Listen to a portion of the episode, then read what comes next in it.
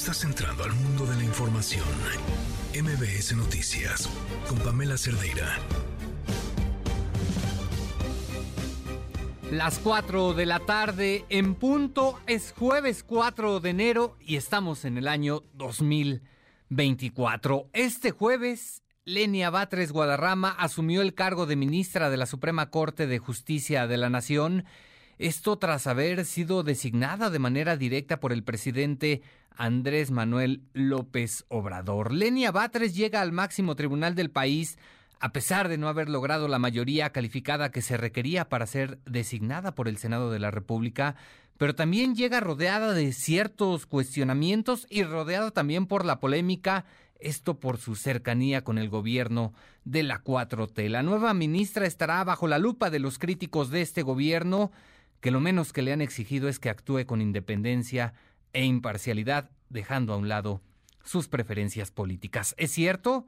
Ya en sexenios anteriores hemos visto que se han nombrado a personajes cercanos al gobierno en turno como ministros de la Corte, pero en el contexto actual, donde el Poder Judicial parece estar bajo acecho del gobierno, será necesario que los ministros y Lenia Batres demuestren que están a la altura de las circunstancias, aunque de entrada, de entrada ya Lenia Batres levantó polémica a su llegada, arremetiendo precisamente contra la Suprema Corte de Justicia, lo que no nos podemos permitir, más allá de lo ocurrido el día de hoy con Lenia, de, con Lenia Batres, de lo que ya estaremos, por supuesto, hablando, es tener un poder judicial a modo, un poder judicial de rodillas ante el gobierno, sea del partido que sea. Soy Oscar Palacios, estoy en sustitución de Pamela Cerdeira, quédese con nosotros, vamos a estar hablando, por supuesto, de este tema.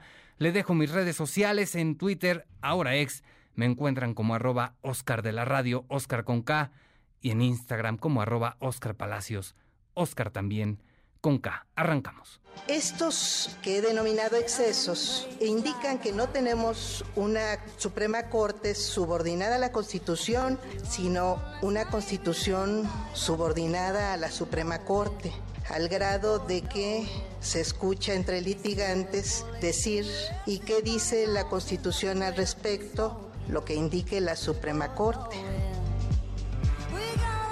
Señora ministra, Batres Guadarrama. Estoy cierta que su incuestionable dedicación por el derecho, su convicción en la lucha por la justicia social, su preocupación y ocupación por el derecho de toda persona a una vida digna, su profundo sentido social, sus ideales democráticos, así como el bagaje de su experiencia profesional en el ámbito legislativo y administrativo en los distintos niveles de gobierno, serán la guía en el desempeño de su responsabilidad constitucional en este máximo tribunal de la nación.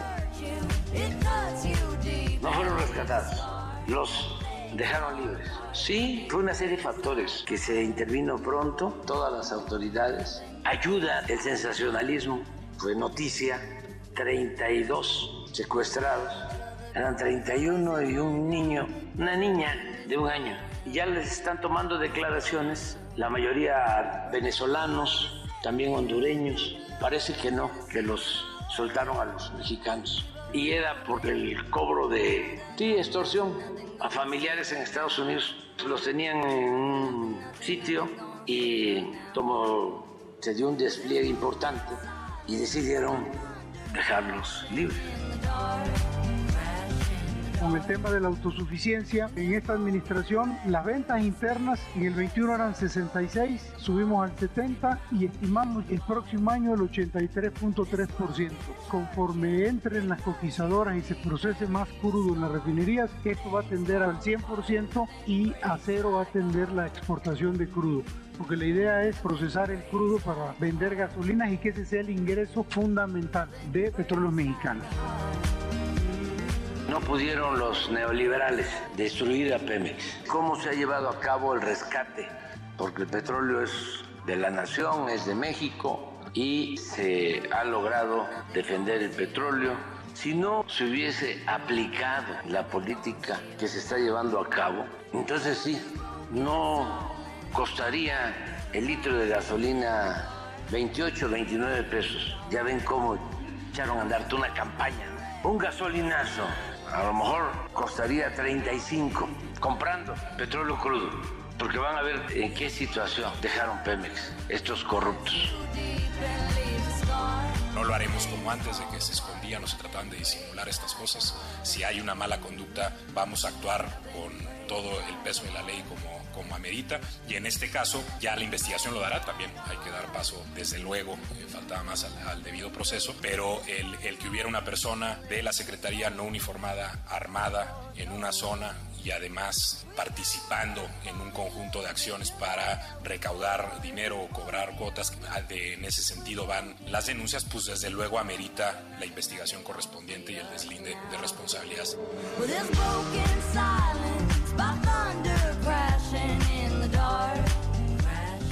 Pues ya lo escucharon ustedes, es la información que se ha generado este jueves.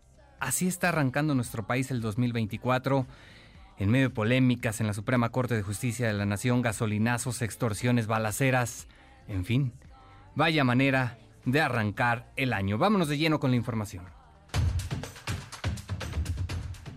Lo comentábamos ya al arranque de este espacio informativo, luego de toda la polémica por su nombramiento, finalmente Lenia Batres asumió este jueves el cargo como ministra de la Suprema Corte de Justicia de la Nación y en su mensaje acusó que el máximo tribunal ha incurrido en excesos. René Cruz nos tiene la información. René, ¿cómo estás? Buena tarde. Hola Oscar, muy buenas tardes. Así es, la ministra Lenia Batres Guadarrama se incorporó este jueves ya de manera formal al Pleno de la Suprema Corte de Justicia de la Nación para ocupar el cargo hasta el año 2038. En sesión solemne, la presidenta del Alto Tribunal, Norma Piña Hernández, le impuso la toga magisterial, además de que le entregó su credencial y el PIN que la acredita como ministra. Al pronunciar su primer discurso, Batres Guadarrama criticó los excesos de la Suprema Corte, los cuales dijo la han llevado a enfocarse en casos que tienen fuertes implicaciones políticas además de que ejerce poderes que están vedados por la ley y se han adjudicado facultades para legislar. Escuchemos. Estos que he denominado excesos indican que no tenemos una Suprema Corte subordinada a la Constitución, sino una Constitución subordinada a la Suprema Corte, al grado de que se escucha entre litigantes decir, ¿y qué dice la Constitución al respecto? Lo que indique la Suprema Corte. Asimismo, la juzgadora federal envió un mensaje a quienes dijo buscan ridiculizarla por provenir del pueblo mexicano. Escuchemos. Quien crea que puede ridiculizarme por provenir de este pueblo mexicano no sabe la fuerza y la grandeza que me está atribuyendo. Fuerza y grandeza que recibo con esa dignidad. Ministra del pueblo, me han dicho, y es un enorme halago una misión grande que acepto con honor y con la responsabilidad que merece. La ministra Yasmín Esquivel Moza fue el encargado de pronunciar el discurso para darle la bienvenida a Lenia Batres, a quien definió como una mujer de ideales que no atiende a las quimeras, sino a los problemas que aquejan a la sociedad. Escuchemos.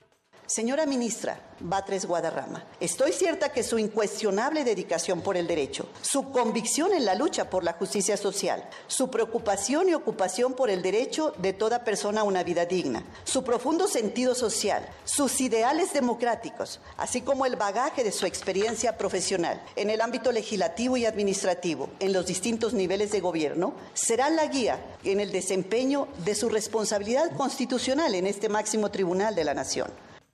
Oscar, las palabras de Elenia Batres no dejaron buen sabor de boca entre siete ministras y ministros, ya que además de sus familiares, así como de funcionarios federales y locales, las palabras de la nueva ministra de la Corte solo fueron aplaudidas por Yasmín Esquivel y la ministra Loreta Ortiz. Oscar, el reporte. Pues vaya inicio el de Elenia Batres en la Suprema Corte de Justicia de la Nación. Muchas gracias, René. Buena tarde.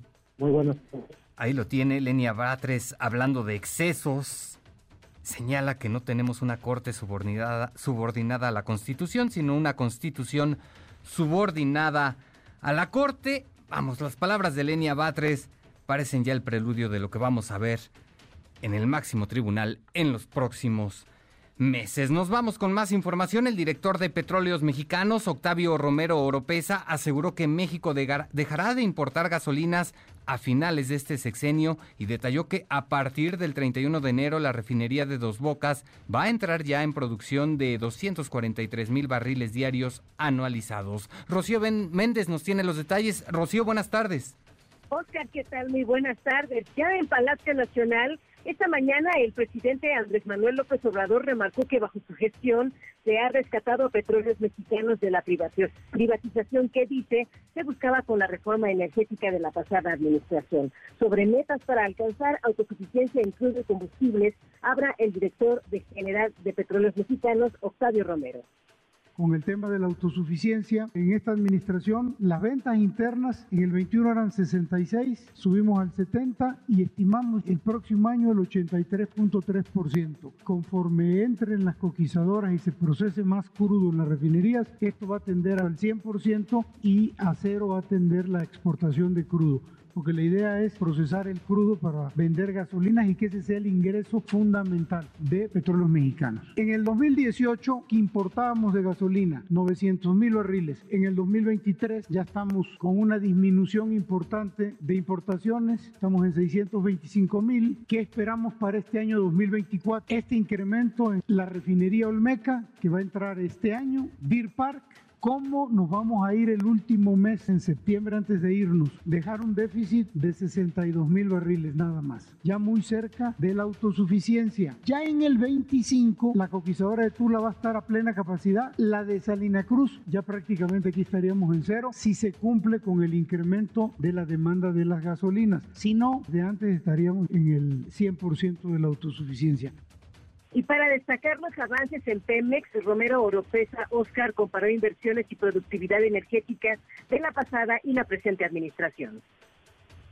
670 mil millones en del licenciado Peña por año. El licenciado Andrés Manuel López Obrador, 574 mil millones por año. Disminuyó la inversión en Pemex. Miren ustedes qué hicieron, licenciado Peña se le cayó a la producción 689 mil barriles, se les cayó la reserva 6.858 millones de barriles de petróleo crudo equivalente. Tuvieron un barril de crudo a 79 dólares y endeudaron a Pemex en 48 mil 400 millones de dólares. Licenciado López Obrador incrementó con menos inversión 177 mil barriles diarios de, incremento de producción. Reserva 438 millones de barriles. Precio 69, inferior y disminución de deuda en 22 mil 500 millones de dólares. Pemex incrementó considerablemente su patrimonio al incorporar la nueva refinería Olmeca, Deer Park, dos nuevas plantas coquizadoras, 2.400 nuevas pipas y 10 nuevos equipos de perforación. Oscar, el reporte del momento. Muchas gracias, Rocío. Buena tarde. Buenas tardes. Y por otro lado, el presidente Andrés Manuel López Obrador afirmó que los migrantes secuestrados en la frontera de Tamaulipas el pasado sábado fueron privados de su libertad, esto con el fin de extorsionar a sus familias en Estados Unidos. Durante su conferencia mañanera destacó la labor del gobierno estatal en colaboración con el federal, la Fiscalía del Estado y la Guardia Nacional, justo para la localización y resguardo de los mismos y agregó que será mañana cuando la secretaria de Seguridad y Protección Ciudadana, Rosicela Rodríguez, pues ofrezca más detalles sobre este caso. Vamos a escuchar. Se actuó con el gobierno de Tamaulipas y las autoridades locales ayudaron, la Fiscalía del Estado, también la Guardia Nacional. Despacio, ¿eh? van a tener nota. Les dicto la cabeza. No fueron rescatados, los dejaron libres. Sí, fue una serie de factores que se intervino pronto, todas las autoridades. Ayuda el sensacionalismo, fue noticia 32 secuestrados. Eran 31 y un niño, una niña de un año. Y ya les están tomando declaraciones, la mayoría venezolanos, también hondureños. Parece que no, que los soltaron a los mexicanos. Y era por el cobro de, sí, extorsión a familiares en Estados Unidos. Los tenían en un sitio y como se dio un despliegue importante, y decidieron dejarlos libres. Y bueno, por otro lado, la Secretaría de Seguridad Ciudadana continúa con las indagatorias sobre la balacera que se registró el pasado martes en una romería en Iztacalco, donde un policía de la corporación está implicado. Este elemento ya fue dado de baja. El reporte lo tiene Adrián Jiménez. Adrián, buenas tardes.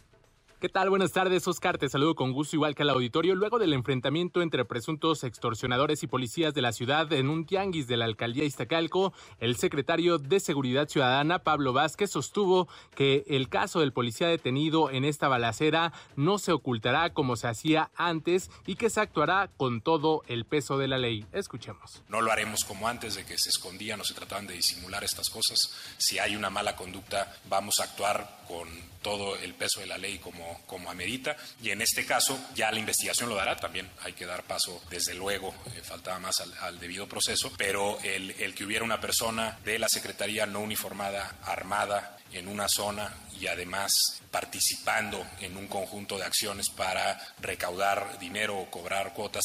De, en ese sentido van las denuncias, pues desde luego amerita la investigación correspondiente y el deslinde de responsabilidades. En conferencia de prensa, el funcionario detalló que el efectivo detenido también contaba con una investigación abierta previamente por el área de asuntos internos, por la cual también se tomarán las medidas correspondientes sobre el estado de salud de las personas que resultaron lesionadas en la balacera. El jefe de la policía capitalina señaló que los dos casos más graves evolucionan de manera favorable. Tenemos un reporte de manera general, a reserva de darles detalles de, de, cada caso con puntualidad. Tenemos un reporte general donde progresan de manera satisfactoria todos los casos. Como saben, hay casos que son más graves que otros. Los dos casos que eran sensibles de un inicio, siguen siendo, van evolucionando de manera satisfactoria. ¿Se refiere a la bebé que resultó a la, lesionada? a la menor de edad y a la otra persona que recibió un impacto en, en tórax que son los casos que teníamos médicamente clasificados como más graves, van evolucionando de manera satisfactoria. Respecto a este caso, el jefe de gobierno Martí Batres se pronunció y dijo que se darán a conocer los resultados de la investigación que encabeza la Fiscalía General de Justicia,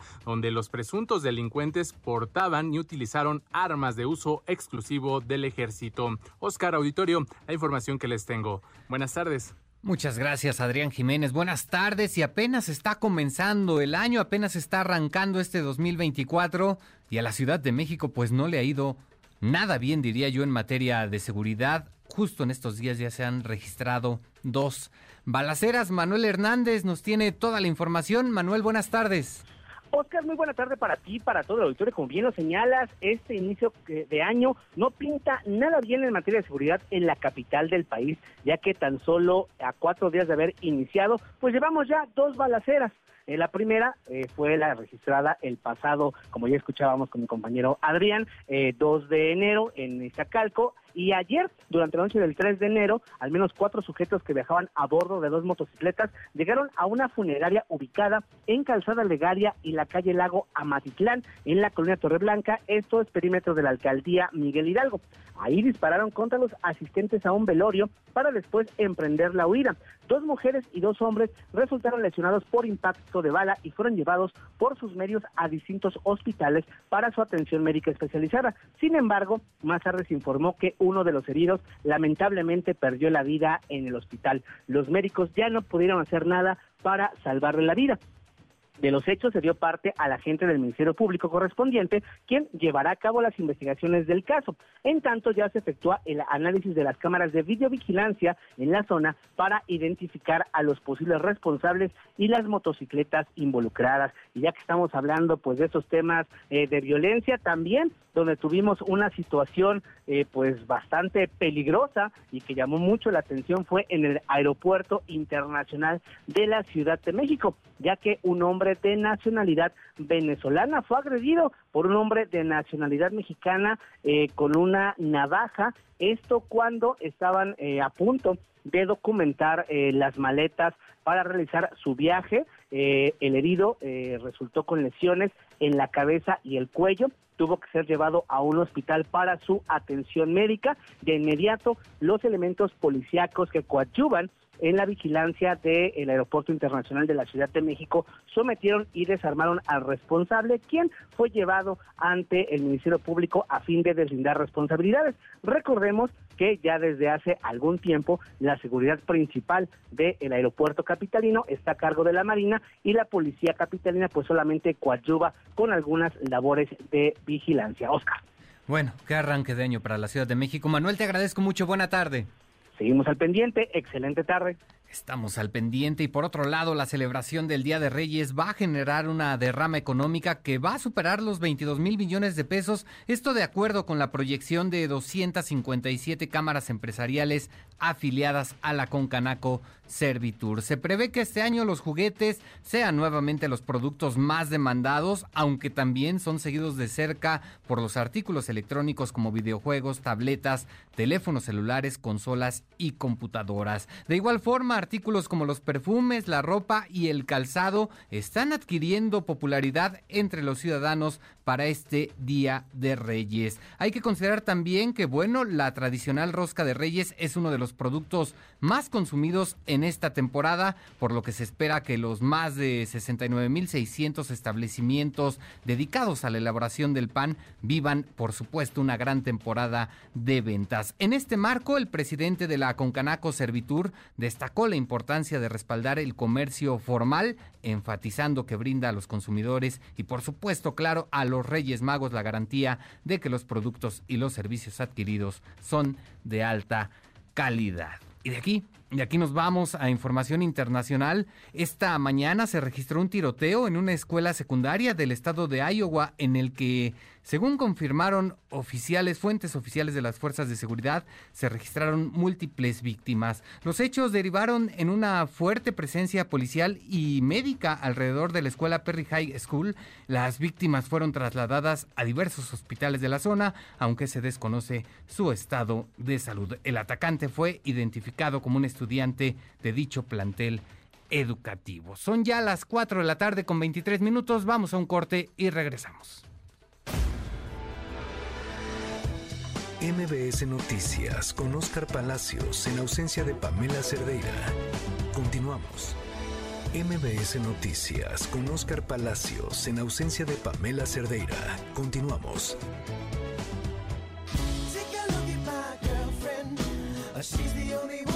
Las 4 con 25, estamos ya de vuelta en MBS Noticias.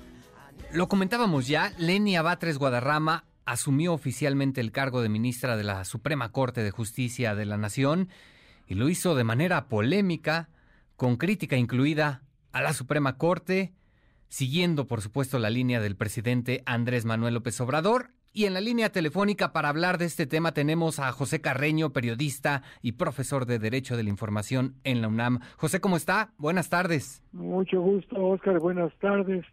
Pues en efecto, la toma de posesión fue no tuvo precedentes.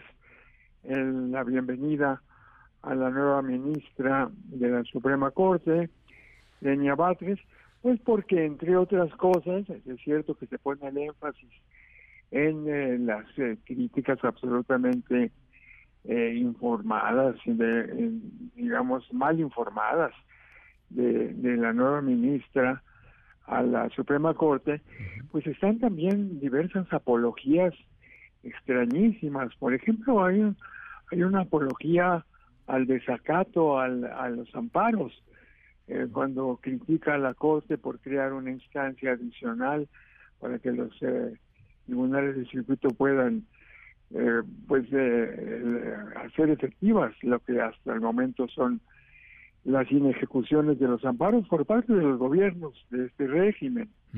Hay una apología también contra los derechos políticos, eh, esta forma de despreciar la, las implicaciones políticas que tiene, dice la, las sentencias de la Corte, en lugar de dedicarse a otras cosas que le señala, pues lo que está diciendo es, oigan, no se ocupen de los derechos políticos de la gente, háganle caso al plan B, que se queden sin un árbitro electoral independiente, eh, y, también contra una apología también en contra de los derechos procesales de los detenidos, eh, sin que la policía acredite los cargos que le hacen al, a ese detenido.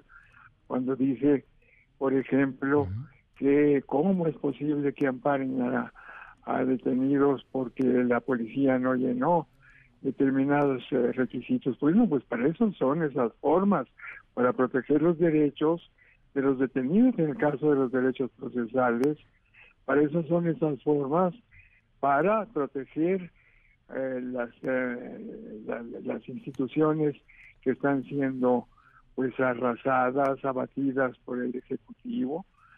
Es, es increíble, un análisis del discurso de, de, la nueva ministra, pues no resiste la menor eh, consideración, ¿no? Dice, por ejemplo, que las extralimitaciones de la Corte, con un discurso que es el discurso del presidente más extralimitado, más desbordado en sus facultades, contra la prensa, contra la oposición, eh, en fin, eh, yo creo que fue una, una cosa muy extraña, muy fuera de los antecedentes y en los momentos de mayor autoritarismo del régimen anterior hubo este tipo de eh, provocaciones, eh, incluso como, como acciones de, de erosión interna de una institución en este caso la Suprema Corte, ¿no? Bien, bien lo dice, bastante fuera de lo común lo que vimos hoy en la Suprema Corte de Justicia.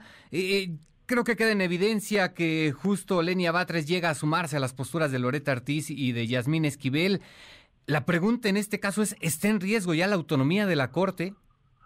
Por fortuna no, no, es eh, así de, seguro, porque de hecho viene a sustituir a Arturo Saldívar, que también era un un ministro pues muy apegado a las posiciones del Ejecutivo.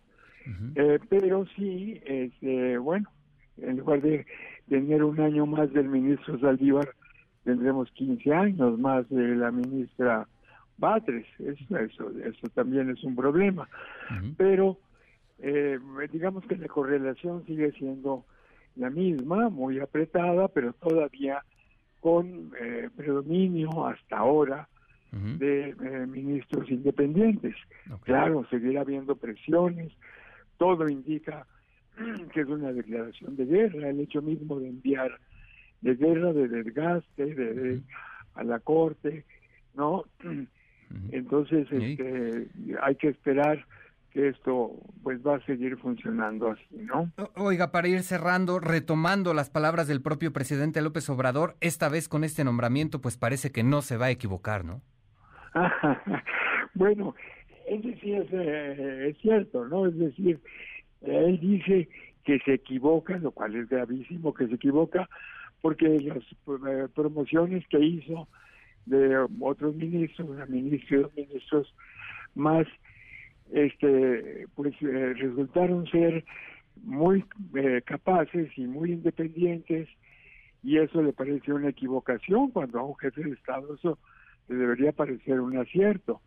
En este caso, pues seguramente, pues no, pues va a tener ahí una comisaria, una delegada del Ejecutivo en el seno mismo de la Corte, eh, pues cumpliendo estas funciones de, erosión interna, ¿verdad? Como han escrito otros analistas del caballo de Troya, ¿no? Claro, pues ya veremos qué es lo que ocurre en los próximos meses. Seguramente va a estar bajo la lupa el trabajo de Lenia Batres en la Corte. José Carreño, le agradezco mucho. Muy buenas tardes. Encantado, Oscar. Hasta luego. Hasta luego. Un abrazo, José Carreño, periodista y profesor de Derecho de la Información en la UNAM. Cuatro de la tarde con 31 minutos. Vamos a un corte y regresamos. MBS Noticias con Oscar Palacios en ausencia de Pamela Cerdeira. Continuamos. MBS Noticias con Oscar Palacios en ausencia de Pamela Cerdeira. Continuamos.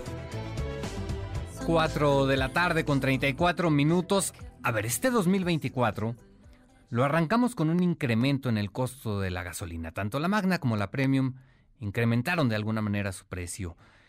Sin embargo, el tema ha causado polémica y es que hemos escuchado al presidente López Obrador rechazar una y otra vez que estemos ante un Gasolinazo. Al parecer, pues los datos dicen otras cosas. En la línea telefónica tenemos a Ramsés Pech, asesor de energía y economía. Ramsés, ¿cómo estás? Buena tarde. Buenas tardes, Oscar. ¿Cómo estás? Un saludo. Muchas gracias, Ramsés. Buena tarde. Oye, pues acláranos, ¿hay o no hay, hubo o no hubo gasolinazo? Bueno, no, lo, vamos a ver desde el punto de vista de los precios que paga el consumidor y dejarles en claro lo siguiente, tanto el presidente como la República como la información que está circulando creó una confusión y vamos a tratar de aclararlo al público de, desde tu auditorio. Ok, ¿A, por dónde empezamos entonces, Ramsés? Ok, primero lo que el presidente está comentando y lo que pone en sus datos es el promedio del total de los precios observados de las 12.000 estaciones de servicio. El precio está fluctuando entre los 22.15 y 22.20 pesos más o menos entre el primero y el día de hoy es como está fluctuando el precio en el total de las estaciones de servicio. La gasolina, de acuerdo a datos de la Comisión Reguladora de Energía en su página, el día primero, a, supuestamente en Emiliano Zapata, en una estación de servicio, el precio de la gasolina premium lo voy a traer estaba a 30 pesos, y en otro, en la misma, estaba en casi 28 pesos. Esto quiere decir que hay dos diferencias. Una es el promedio que existe en el total de las estaciones de servicio que hay en nuestro país, que es el promedio de la media, que es como se debe tomar el valor si se quiere hacer un análisis, y otro es el valor de la estación de servicio más alta que tenía el costo en la República Mexicana. El día de hoy eh, lo estamos observando que está en Veracruz, en cuanto a la gasolina regular y en Jalisco, si no me equivoco, respecto a la gasolina premium en, en las estaciones de servicio donde tienen el precio más alto. Ahí está la aclaración. Ok. Ok, ahora Ramsés, lo cierto es que también hubo un incremento en el impuesto, ¿no? En el IEPS a, a, las gasolinas. Esto de alguna manera generó cierto incremento en el costo de la gasolina, ¿no? Es correcto, se incrementó un 4.32%.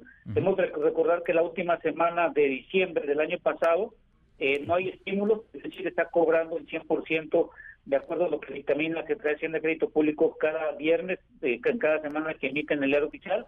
Y en esta semana del primero al día 5 también hay el estímulo, y eso significa que pasamos del 5.91 más o menos 92 el, el YES, pasamos al 6.18 y hay que aclarar algo al público.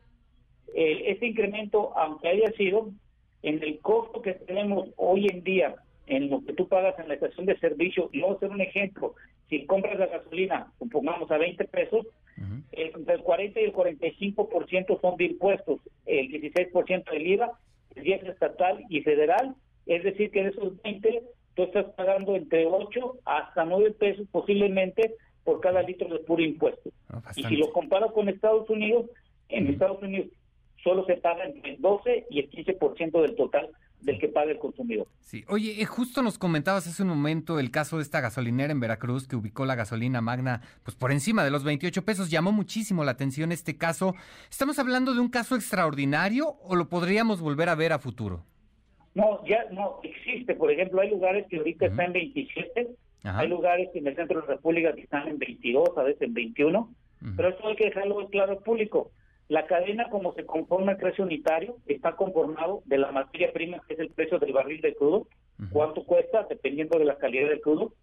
Eh, tenemos el costo de la refinación, tenemos la logística para llevar ese crudo a las refinerías y los productos que salen de las refinerías a los centros de almacenamiento y distribución, y de ahí pueden ser transportados ya sea por camiones o por otros medios de transporte a las estaciones de servicio y de ahí hacia el consumidor. Son, son varios. hay que dejar algo muy claro es que hoy se incrementaron los impuestos, pero se está manteniendo el promedio de la media, pero en algunos lugares cambia mucho el precio, sobre todo por la lejanía que puede tener en los centros de almacenamiento o de distribución donde está el producto para vender la estación de servicio. Claro, juega mucho, mucho eh, precisamente los factores que nos, que nos mencionabas. Eh, ¿Qué esperar, Ramsés, para el cierre de esta administración? Le queda ya muy poco tiempo y la promesa esta de bajar el costo de la gasolina, pues parece que va a quedar en eso, en una mera promesa, ¿no? Sí, lo que hay que dejar claro es que en México los precios de los combustibles han subido. Eh, por, esto se deriva principalmente por, los, por el jet entre el 2006, entre el 2000 y el 2006 teníamos el 10 y era un ingreso que tenía la nación por medio de los impuestos. Del 2006 al 2013 más o menos había un subsidio porque los precios de los combustibles estaban altos y a partir de 2014 con 2015 la reforma energética se convirtió también otra vez en un impuesto. Hay una cosa que yo quisiera aclarar que la mañana el director de Pemex comentó sobre que vamos a ser autosuficientes y mostró ahí una gráfica en donde dice que eh, en las refinerías del Sistema Nacional de Refinación están produciendo tanto de combustibles, tanto de IRPAR y todo lo demás. Hay que hacer una aclaración. Lo que, lo que creo que no interpretaron bien o no se comentó en forma correcta es todo ese volumen de, gasolina, diésel y turbocina que están produciendo las refinerías Deer Park y la 6 y la de Olmeca que va a producir en un, en un lapso que dicen que va a empezar el 31 de enero, no quiere decir que todo ese producto va a quedarse en el mercado mexicano. Es lo que hay disponible en todas las refinerías de los petrolíferos. Porque la primera pregunta que hay que hacernos es que Deer Park no está enviando todo el combustible el 100%, está enviando entre el 10 y el 15%, y Deer Park está haciendo un buen negocio porque está vendiendo la mayoría de los combustibles dentro del mercado de Estados Unidos y algunos está comercializando en otras latitudes. No están mandando todo el combustible como, como quiere hacer pensarse en la gráfica que mostraron, sino que es una parte. Y lo otro es que las refinerías, las seis que tenemos actualmente dentro de México, están operando no más del 50% de la capacidad, cuando deberían estar más del 80%, cosa que lo veo muy complicado que en menos de un año. Si en cinco años solo han incrementado un 5%, no creo que en un año alcancen el 30% de la utilización. Bastante, bastante complicado se antoja. Ramsés Pech, te agradezco mucho. Gracias por esta aclaración y gracias por toda esta información. Que tengas muy buena tarde. Gracias, que tenga buena tarde. Ramsés Pech, asesor de energía y economía. Son ya las 4 de la tarde con 41 minutos.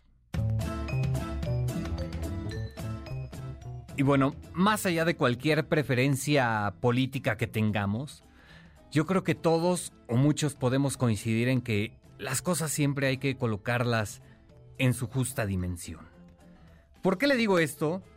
Pues resulta que en Motul, municipio de Michoacán, pues se convirtió en tendencia por lo ocurrido con el alcalde Roger Aguilar, expriista por cierto, quien nombró héroe nacional al presidente Andrés Manuel López Obrador. Habrá por supuesto quien considere que Roger Aguilar está en lo correcto, habrá quien no coincida con sus palabras con esto, pero habrá también quien piense mal y suponga que Roger Aguilar, expriista, está buscando quedar bien con la 4T. Vamos a escuchar el Cabildo de la ciudad de Motul, conjuntamente con todo el pueblo de Motul, nos honra el presidente de la República el ser año de Carrillo Puerto, pero el presidente de la República en seis meses dejará de ser presidente de la República y ten por seguro que lo nombramos desde Motul héroe nacional. Eso fue por decisión del Cabildo del municipio de Motul. Del Cabildo y del pueblo motuleño. Economía para todos con Sofía Ramírez. Sofía Ramírez, ¿cómo estás? Feliz año. ¿Qué nos tienes para este jueves? A ti también y a todo el auditorio que nos escucha. Y fíjate que hay varios temas sobre la mesa, pero hoy nos vamos a concentrar en uno que hacia primera instancia pareciera no ser tan relevante. Tiene que ver con el premio, el reconocimiento que una revista inglesa de eh, el sistema financiero global, pero también en particular de los bancos centrales del mundo, cuyo nombre es The Banker, el banquero, reconoce en este año a la gobernadora del Banco de México, Victoria Rodríguez Ceja, como gobernadora del año de un banco central en toda América. No solo América Latina, no Centroamérica, no, de toda América. Esto es importante por muchas razones, pero quisiera desagregar tres en concreto.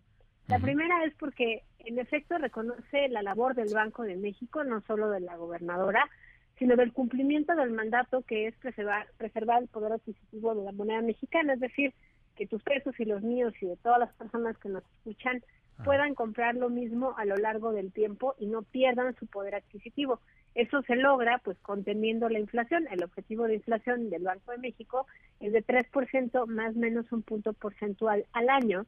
Eso querría decir que en promedio nuestro dinero perdería 3% de su poder adquisitivo año con año. Bueno, siendo ese el objetivo, pues todavía estamos muy por arriba. Digamos que la expectativa de cierre de inflación al 31 de diciembre de 2023, pues todavía eh, está por arriba del 4.6%. Y me refiero a que, aunque en noviembre tuvimos 4.46% de inflación anual, pues lo cierto es que con las compras de diciembre, con el ímpetu navideño, con las fiestas, pues ya se esperaba que hubiese algunas variaciones en los precios, sobre todo, y esto es muy importante, en el componente no subyacente. El componente no subyacente, recordemos que es aquel que indica todas estas em, mercancías que no están sujetos a los precios de mercado y que más bien se modifican en función de tarifas del gobierno o de, eh, digamos, estacionalidad de los productos agropecuarios. Lo que sí se ha logrado contener, y digamos, se ha logrado no solo contener, sino disminuir, eh, ha sido la, la, la inflación subyacente, que es este otro componente de la inflación que nos da, uno, la trayectoria de largo plazo y sobre todo, dos, que responde, digamos, a la política monetaria. Es por eso que, pues, obviamente, al tener una política monetaria restrictiva a lo largo del, del periodo post-pandemia y luego la invasión de Rusia a Ucrania y el incremento en los energéticos y luego el incremento estacional de muchos de los cultivos que se pueden apreciar en diciembre, nos deja con un cierre de año con una inflación del 4.46. Buenas noticias en el sentido de que sigue disminuyendo la inflación, el componente subyacente, este que les digo que nos marca la inflación de largo plazo y que responde a la política monetaria, pero todavía insuficiente. Entonces, creo que la primera de las razones por las cuales se reconoce la labor de Banco de México es que pasó de una inflación que iba por arriba del 8% en agosto de 2022 a un cierre de 2023 con inflación de alrededor del 4.6%, digo alrededor porque el dato preciso lo conoceremos hasta la próxima semana. Sin embargo, hay otros dos elementos que me parecen muy importantes. El segundo es eh, la revista The Banker reconoce a la gobernadora por su capacidad de liderar una institución que promueve la comunicación de las decisiones de política monetaria. Estas decisiones de política monetaria no solamente es porque tienen el mandato de preservar el, valor adquisitivo de la moneda, contener la inflación, sino que además puedan transmitir al sistema financiero las razones por las cuales suben la tasa de interés para contener la inflación, la expectativa de cómo van leyendo los movimientos de inflación global, pero también de la trayectoria de la inflación a nivel doméstico, es decir, dentro del país.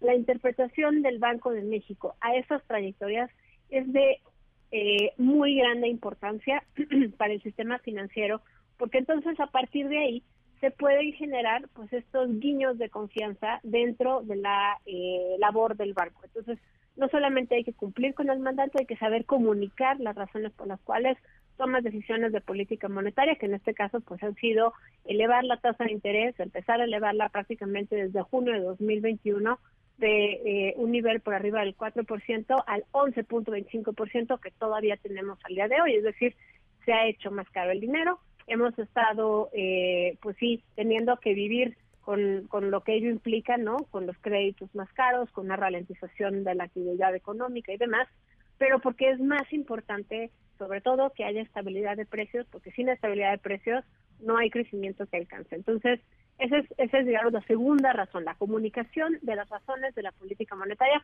por la cual el, la revista The Banker reconoce a la gobernadora Victoria Ceja, Victoria Rodríguez Ceja como la gobernadora del año en América. Y la tercera razón es igualmente importante y tiene que ver con eh, la autonomía del banco, porque nada de esto hubiera podido hacerse si no fuera un banco autónomo independiente de las decisiones del gobierno federal, que además sabemos perfectamente que en este ejercicio fiscal que empezó hace cuatro días, pues va a haber un incremento en el endeudamiento de, eh, de las arcas públicas que al final pues no es dinero del gobierno, no es endeudamiento del gobierno, es endeudamiento tuyo y mío de todas las personas que nos escuchan, porque el dinero público es eso, dinero tuyo y mío de todas las personas que nos escuchan. Entonces, si pudiéramos eh, entender que la autonomía del Banco de México permite que pueda llevar a cabo su política monetaria de mantener altas las tasas, con independencia de que igual al presidente no le gusta que se mantengan altas, porque más así lo ha hecho saber él en varias mañaneras, eh, dice que no trabajan junto con el gobierno en favor de la gente, y parece que la lectura más bien del sistema financiero de los economistas, yo esperaría que de la población fuese, pues no, no queremos perder el poder adquisitivo del dinero que ganamos con tanto esfuerzo. Entonces, muy importante la autonomía del Banco de México, no solamente de este gobierno, sino de cualquier gobierno, y por eso se dice que es un eh, órgano constitucionalmente autónomo y así debe quedar. Y finalmente, un, un último, eh, una última reflexión respecto a este, esta mención que hace eh, la revista de Banker sobre la gobernadora del año 2024 para América y le da ese reconocimiento a nuestra gobernadora del Banco de México, Victoria Rodríguez Ceja, y es que pareciera ser irrelevante, pero no lo es. Es eh, uno de los nombramientos a una de las mujeres. En el resto de los nombramientos para los otros continentes, África, Medio Oriente, Europa y Asia, fueron a banqueros centrales hombres.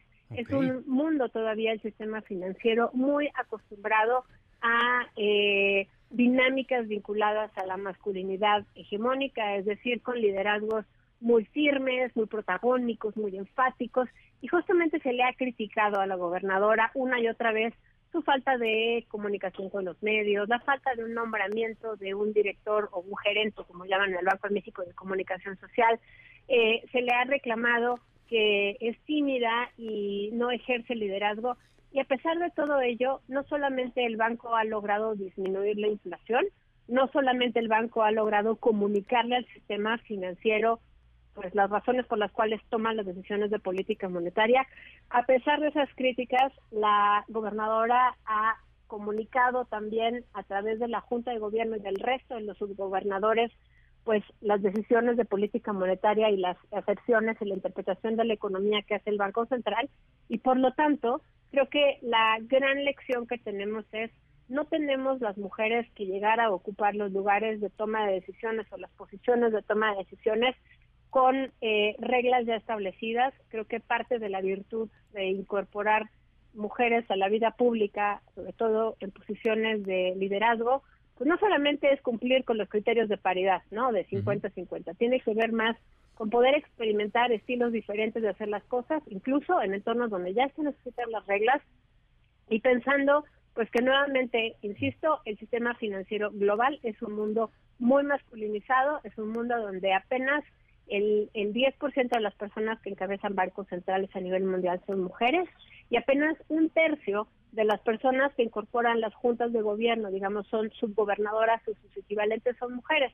Entonces, con eso me quedo. Me parece sumamente relevante que se reconozca, sin duda, la eh, gubernatura de Victoria Rodríguez Ceja, que además viene acompañada con un reconocimiento de la eh, autonomía, la confianza, y la capacidad de transmitir la comunicación del Banco de México, no solamente de la gobernadora, pero que sería imposible hacerlo si no hubiese ese liderazgo que además la ley confiere a la gobernadora o al gobernador en turno. Entonces, con esto me quedo. Eh, espero que la reflexión sirva, pues justamente para recuperar que a veces somos particularmente duras, duros con la forma en la cual juzgamos eh, el actual el comportamiento de las mujeres, incluso en posiciones de poder político, porque además que crees, se nos viene este año una elección presidencial donde posiblemente las dos punteras sean mujeres. Sin duda, sin duda, una buena señal este reconocimiento a Victoria Rodríguez Ceja y un indicativo de que las mujeres también hacen bien las cosas en nuestro país. Sofía Ramírez, te agradezco mucho, muy buena tarde. Un fuerte abrazo, hasta luego. Hasta luego, Sofía Ramírez. Son ya las 4 de la tarde con 52 minutos. Vamos a un corte, regresamos. MBS Noticias con Oscar Palacios en ausencia de Pamela Cerdeira. Continuamos. MBS Noticias con Oscar Palacios en ausencia de Pamela Cerdeira. Continuamos.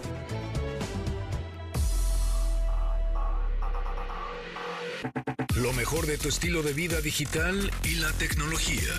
Pontón en MBS. José Antonio Pontón, ¿cómo estás? Buena tarde. Bien, ¿y tú? ¿Todo bien? Aquí andamos listos para platicar un poco de tecnología acerca de la nueva función o la nueva herramienta que tiene Google, pues para todos los usuarios, ¿no? Es gratis y hay que probarla porque eh, va a ser un poco la evolución del buscador, ¿no? Poco a poco va a ser esa transición en el, en el cual el momento en el que ahora busquemos en un futuro algo, pues la inteligencia artificial generativa nos las va a decir. Ahorita, últimamente, más bien actualmente, lo que hacemos es meter eh, eh, un término, una palabra, una pregunta al buscador de Google y pues aparecen ligas, ¿no? O links a determinados sitios. Eh, pero ahora con esto que se llama Search Generative Experience o SGE, por las siglas en inglés, lo que va a suceder es que justo abajito del campo de búsqueda al momento de darle, digamos, enter, ¿no? A cualquier término que estés buscando, eh, abajito te va a aparecer ya una solución o un resultado directo, ¿no? no tienes que poner ninguna darle clic a ninguna liga ni nada, sino automáticamente la inteligencia artificial recopila la información que tiene Google, que pues, tiene un montón, ¿no? Este, y te la redacta inmediatamente, ¿no? Entonces, si le pones, por ejemplo, ¿qué es la gravedad? Pues te va a salir ya, ¿no? Todo, todo lo relacionado con esta fuerza gravitacional, todo, toda la explicación científica. Y sí, abajo tendrás ligas a otros sitios, pero lo que hizo es buscar en todos los sitios más destacados y con más em, credibilidad, digamos, y te lo puso inmediatamente. ¿Cómo se prueba o cómo utilizar esta nueva herramienta? Es muy fácil, solo tienes que acceder a través de tu navegador Chrome, Google Chrome, a fuerzas, eso sí. No puede ser Safari, si es que estás en una Apple, en una Mac. Eh, tendrías que bajar el, navegador Google Chrome, que pues es el navegador más popular. Entonces ahí tú vas a poner labs, como de laboratorios, labs.google.com, diagonal search. La dirección que vas a tener que acceder es esta, labs .google.com diagonal search, ¿no? Search, search como buscador. Y eh, te va a aparecer en inglés, pero es muy fácil porque lo único que aparece es un botón azul grandote que dice try on o, pruébalo. Le picas ese botón y automáticamente ya está habilitada esta herramienta. Entonces, la verdad es que funciona muy bien, vale la pena utilizarla. Es una nueva herramienta que em, que justo eso será, ¿no? Parte de la transición de los buscadores en un, en un futuro. Igual que Barth, barth.google.com, que también es esta, mm, esta especie de chat GPT, pero de Google, ¿no? Entonces, todas estas herramientas y nuevas funciones son sumamente importantes que igual ahorita dicen, no, pues cómo le hago, a ver cómo, ah, cómo le pico, ¿eh?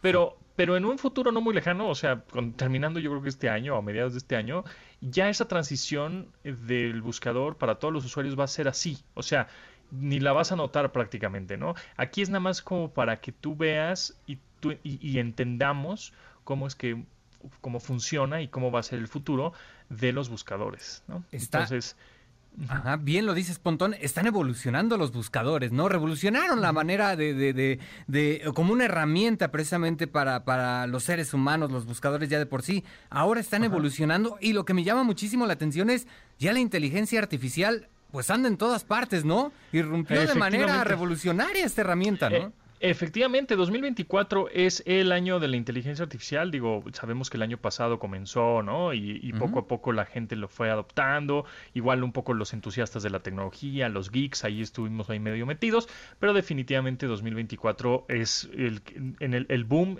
eh, se va a popularizar todo esto de la inteligencia artificial generativa y conversacional, en la cual todos los dispositivos eh, computadoras, teléfonos celulares, que próximamente ya viene el Samsung Galaxy S23, que seguramente se anunciará el 17 eh, de enero en la ciudad de San José, eh, California, que obviamente una de las características o funciones es que el teléfono tiene inteligencia artificial por sí, ¿no? O sea, dentro del device, dentro del dispositivo, no tanto como la conexión a internet, sino entonces eso es lo que vamos a estar viendo, ¿no? Teléfonos ya con inteligencia artificial, este lavadoras con inteligencia artificial, refrigeradores, este laptops, eh, todo con inteligencia artificial para que nuestra vida nada más casi casi lo, digamos solito o sea predictivo, ¿no? Que es un poco la inteligencia artificial que es la idea. Y nosotros ¿qué, vamos, lo que, ¿qué vamos a hacer, Pontón, nosotros?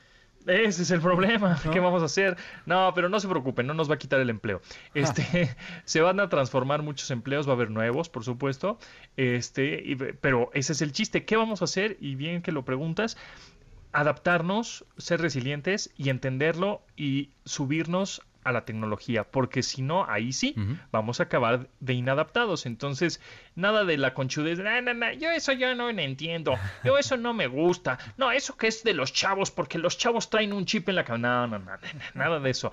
El chiste es estudiarle, entenderle, picotearle, porque si no, entonces sí te vas a quedar un poco rezagado. Acostumbrarnos y aprovechar estas herramientas, José Antonio Pontón. Te, te, agradezco mucho, muy buenas tardes. Igualmente, Oscar, que estés muy bien y estamos al, al habla. Fuerte abrazo, Pontón, muy buena tarde. Son ya las 5 de la tarde en punto. Vamos a un corte y regresamos. MBS Noticias con Oscar Palacios en ausencia de Pamela Cerdeira. Continuamos. MBS Noticias con Oscar Palacios en ausencia de Pamela Cerdeira. Continuamos. Las 5 de la tarde con 3 minutos. Estamos de regreso en MBS Noticias. Gracias por seguir con nosotros. Entramos ya a la segunda hora de este espacio informativo. Vámonos con la información. Esta mañana el presidente Andrés Manuel López Obrador se refirió nuevamente a la megafarmacia y aseguró que los medicamentos serán distribuidos a domicilio de, pacientes o en sus unidades médicas más cercanas. También recalcó que todas las vacunas anticovid que se están aplicando a la población tienen autorización de COFEPRIS. Rocío Méndez nos tiene toda la información. Rocío, buenas tardes. Buenas tardes, Oscar. Vamos a escuchar el procedimiento que explicó el presidente Andrés Manuel López Obrador sobre la operación de la mega farmacia. La farmacia está ocupando ahora 6 mil metros cuadrados. Todo lo demás son los medicamentos que se distribuyen a las unidades médicas, clínicas y hospitales. En suma, hay que abastecer a 20 mil unidades. Si en una de esas un paciente no tiene la medicina que necesita, habla a la farmacia con la receta, un equipo que tiene un sistema de telefonía, tratan de localizar el medicamento en la clínica, el hospital más cercano. Si en tres horas no lo localizan, sale medicamento de la farmacia. Llegará en ese caso al domicilio del paciente o a la unidad médica más cercana donde le hayan dado la receta, donde lo haya atendido el médico, en un término no mayor de 48 horas. Ya se tienen los medicamentos para este año. Si faltan algunos, se van a adquirir para todas las enfermedades. Las medicinas en general y estas medicinas especiales para enfermedades delicadas, raras.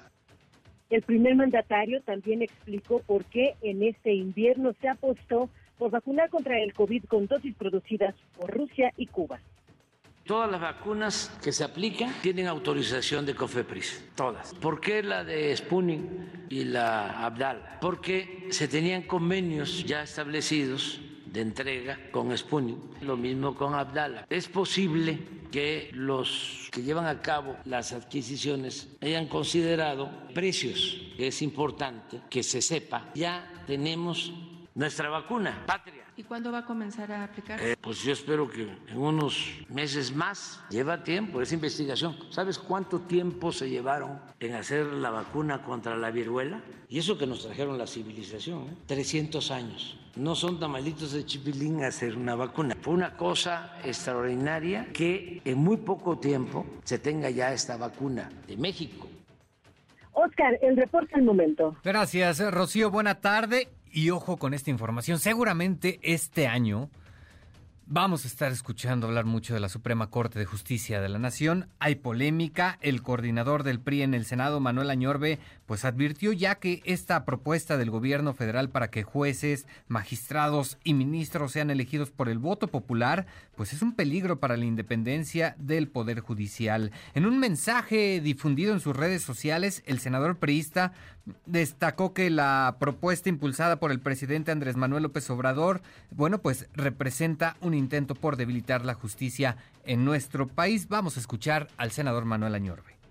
El grupo parlamentario del PRI no lo va a permitir. Yo estoy claro que el Ejecutivo lo que quiere es poner de rodillas al Poder Judicial Federal. Eso no lo vamos a permitir porque es un despropósito que los jueces, los magistrados, obviamente los ministros, sean elegidos por un voto de urnas y simple y sencillamente, como ellos tienen la mayoría de las gubernaturas de los estados, podrán orientar, avasallar, comprar votos, acarreos, obviamente para poder poner a sus incondicionales. Y eso no lo vamos a permitir.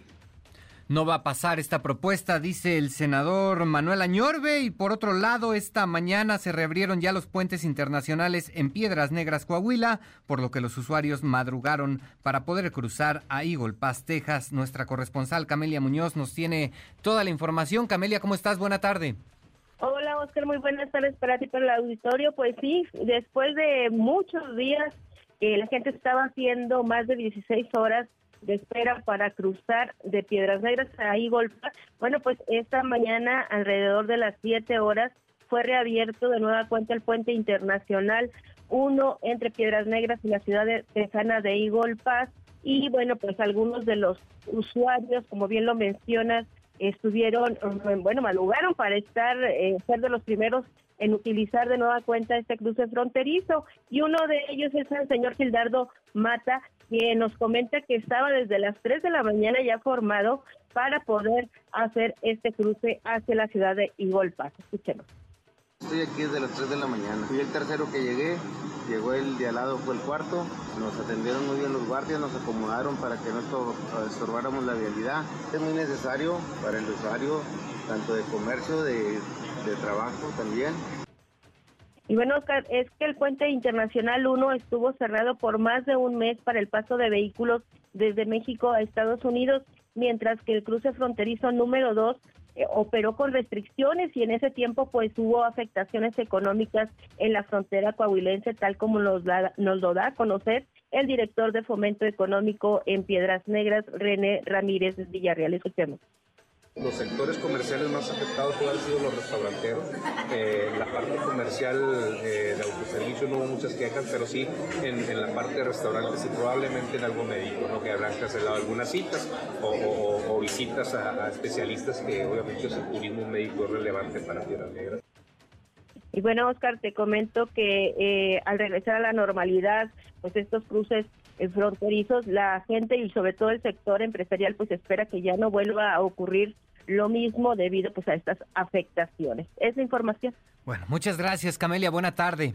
Buenas tardes. Así las cosas justo en la frontera norte de nuestro país. Por otro lado, autoridades de la Ciudad de México pues buscan endurecer las penas para castigar el huachicoleo del agua. Bueno, esto bueno, además de que van a mantener los operativos para inhibir este delito en las 16 alcaldías. El reporte lo tiene Adrián Jiménez.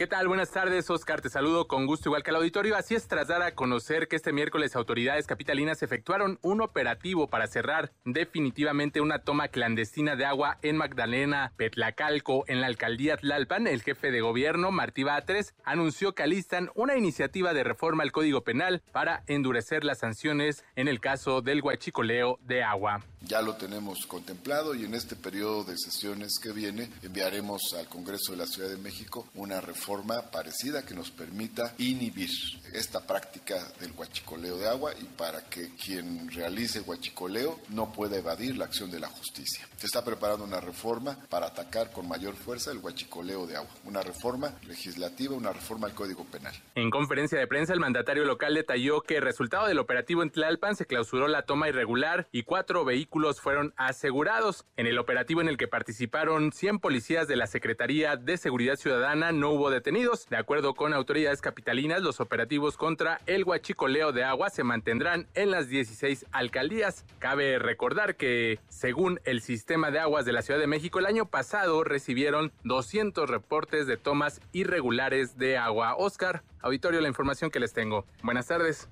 Así las cosas en la Ciudad de México con el guachicoleo del agua. Y por otro lado, un grupo de presuntos guachicoleros provocó un incendio, esto al intentar ordeñar un ducto de Pemex ubicado en el municipio de Nextlalpan, Estado de México. El incendio se registró alrededor de las 7 de la mañana en una zona de cultivos ubicados a un costado de la caseta de cobro de Tultepec, perteneciente al circuito exterior mexiquense. Al sitio llegaron elementos del ejército mexicano, de la Guardia Nacional, así como personal de seguridad de Pemex para controlar la emergencia con apoyo de personal de protección civil y bomberos. Y nos vamos a información internacional. En Nueva York esta tarde se registró un choque leve entre dos trenes de metro, lo que provocó un descarrilamiento parcial en Manhattan, dejando 19 heridos. Nuestro corresponsal en Nueva York, Juan Alberto Vázquez, nos tiene el reporte. Juan Alberto, buenas tardes. ¿Qué tal, Oscar? Me da mucho gusto saludarte en este nuevo año. Y sí, como dices, 19 personas hasta el momento no han actualizado esta cifra han resultado heridas después de que este jueves, bueno, dos trenes subterráneos chocaran ahí en el Upper West Side. Esto sucedió cuando un tren de pasajeros de la línea 1, que corría rumbo al norte, salía de la estación de la calle 96 poco después de las 3 de la tarde cuando chocó con un tren de trabajo de la Autoridad de Transporte Metropolitano y se descarriló, según dijeron estas fuentes policíacas que recrearon la escena según todos los testimonios de la gente que venía ahí. Para ubicar un poco al público, Oscar, la estación de la calle 96 se encuentra eh, del lado del Hudson River a la altura de Central Park en un área conocida como Manhattan Valley, ya muy cerca de llegar a la zona de la Universidad de Columbia y también eh, muy cerca del este de Harlem, donde vive una gran cantidad de afroamericanos y de mexicanos también. La línea 1 es la única que tiene un recorrido recto, lineal, parte prácticamente de la zona cero ahí en el Bajo Manhattan y termina en la calle 242, ya en los límites de la ciudad, antes de, llegar al condado de Yonkers.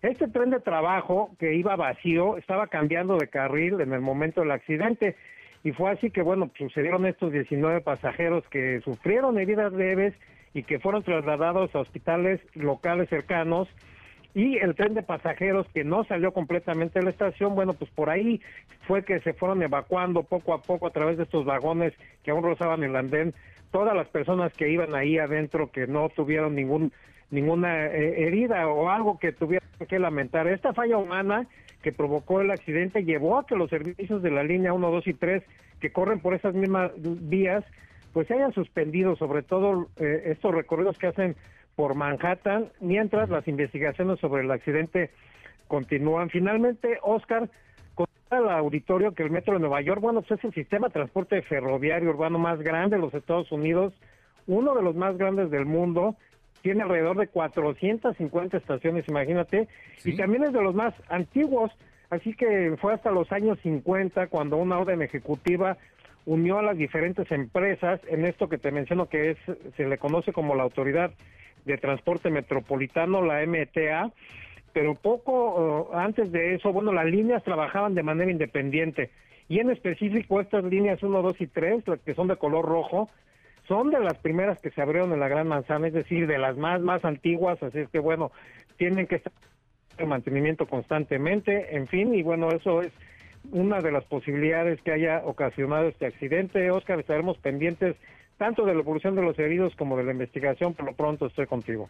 Perfecto, por supuesto estaremos al pendiente. Muchas gracias, Juan Alberto Vázquez. Te agradezco mucho. Buena tarde, fuerte abrazo.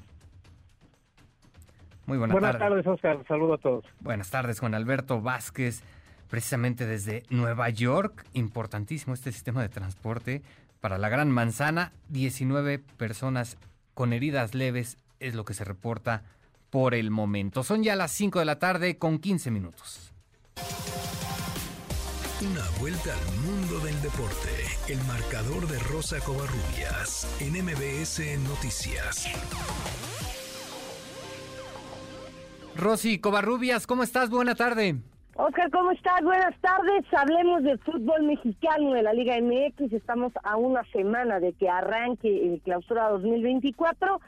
Siguen los movimientos. El día de hoy Monterrey empezó, bueno, ya continuó con los entrenamientos hubo conferencia de prensa con el Tano Ortiz, quien habló primero de, bueno, hay que mencionarlo, ¿no? Muchos han, han cuestionado o han comentado que el título obtenido por el equipo del América en el torneo anterior fue parte gracias a lo que hizo el Tano Ortiz con el conjunto del América esto fue, y esto es parte de lo que va a decir el Tan Ortiz con respecto a este tema, y también la cuestión de los refuerzos para el equipo de Monterrey.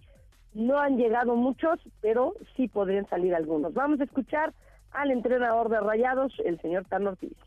Andrés es un excelente técnico, no tiene por qué agradecerme algo que ha conseguido él. Eh, si él lo ve de esa manera, soy agradecido, pero en la historia va a aparecer Andrés, no voy a aparecer yo. Entonces el mérito lo tiene Andrés. Agradecido por él, es una buena persona, bien merecido tiene el título Andrés como el América. Eh, la plantilla todavía no está cerrada, Estamos a tiempo de incorporar y que se vayan jugadores, eso es algo normal en este tipo de situaciones. Los nombres que surgen van a surgir siempre cuando se trata de, esto. La directiva está encargada sobre este tema. Hoy el jugador que nombraste, Rogelio, tiene contrato, está considerado. Todo lo que rodea, no solamente en Rogelio, sino en varios jugadores, lo está manejando la directiva. Pues ahí están las palabras del Tan Ortiz con respecto a los cambios que pueden venir en el plantel. Y bueno, seguimos hablando de Liga MX porque sigue el fútbol de estufa, el famoso fútbol de estufa, y con la llegada del Chicote Calderón al América, el que podría ser el sacrificado es Salvador Reyes, quien iría a préstamo con el Necaxa. El día de hoy, partidos amistosos o de preparación de cara al siguiente torneo por parte del conjunto de Chivas. Vencieron 5 por 1 al Atlético La Paz de la Liga de Expansión. Oscar Wally fue el portero titular por parte del conjunto que ahora dirige Fernando Gago, quien por cierto empleó en su mayoría jugadores de cantera, jugadores jóvenes, a ver qué es lo que puede sacar y qué es lo que puede surgir de este equipo de Chivas, que bueno, por lo pronto no tiene ya el Chicote Calderón, y se habla también de la eminente salida de Alexis Vega, todo por indisciplina, porque dicen que Fernando Gago llegó con la espada, la espada desenvainada y lo que menos quiere es este tipo de problemas dentro de su plantel. Hoy le ganan 5 por 1 al Atlético de La Paz, el próximo sábado estarán enfrentándose al, Celaya. En temas de Liga MX femenil también hay cambios, ellas ya arrancan este fin de semana la temporada y el América contrató a, Dayana Martín de la Universidad de Florida, esto para lidiar un poco con el hueco que dejó la salida de Allison, mencionar que fue una de las futbolistas más criticadas en la pasada final por cuestiones, pues, vamos a decirlo, ¿no? Por cuestiones sentimentales, porque su pareja es la portera del equipo de las Amazonas y mucha gente la criticó y se le fue a la yugular por esta situación. En temas que tienen que ver con el tenis, Rafael Nadal, el regreso esperado para el, el Australian Open, en su segundo partido en Brisbane derrotó 6-1, 6-2 a Kubler, por lo que avanzó a los cuartos de final del torneo de Brisbane, donde estará enfrentándose al australiano Jordan Thompson y en temas que tienen que ver con la NFL hay cambios. Y bueno, el día de hoy los Cuervos de Baltimore anunciaron que pues se van están buscando el título los Cuervos de Baltimore y el día de hoy reforzaron su ataque terrestre con la incorporación del corredor Pro Bowler Delvin Cook, quien después de un año complicado con los Jets de Nueva York acordó salir del equipo de la Gran Manzana para firmar con un equipo que lo lleve a playoffs y pueda pelear por el Super Bowl. Hablemos de fútbol de Europa porque la liga tuvo partidos el día de hoy.